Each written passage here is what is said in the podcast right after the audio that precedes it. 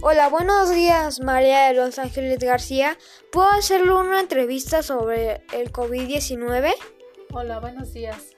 Sí, adelante.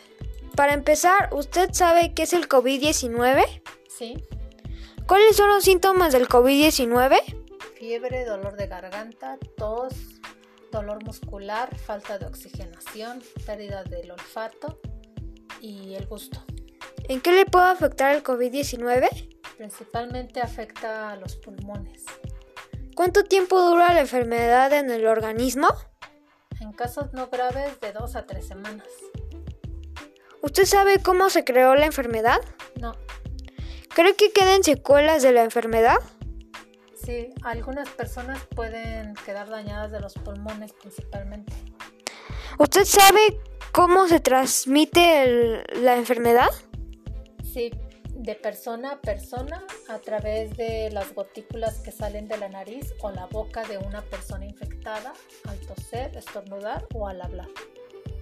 ¿Qué opina sobre el nuevo brote y su mutación? Creo que es menos mortal, pero potencialmente más contagioso. ¿En su familia usted ha padecido la enfermedad?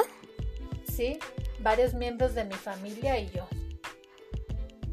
¿Qué tipo de personas son más vulnerables a la enfermedad? Las personas de la tercera edad.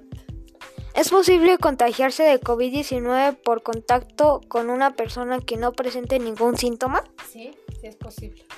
Para no contagiarnos del COVID-19, ¿qué medidas debemos tomar? Hay que lavarse constantemente las manos o usar gel antibacterial, usar cubrebocas, mantener la sana distancia, evitar saludar de mano, beso o dar abrazos y en la medida de lo posible evitar salir de casa. ¿Los niños o los adolescentes pueden contraer COVID-19? Sí, también. ¿Qué avance hay sobre la vacuna para prevenir el COVID-19?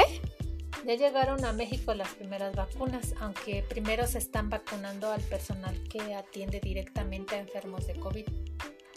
¿Usted sabe cuánto tiempo transcurre entre la exposición al COVID-19 y el desarrollo de los síntomas?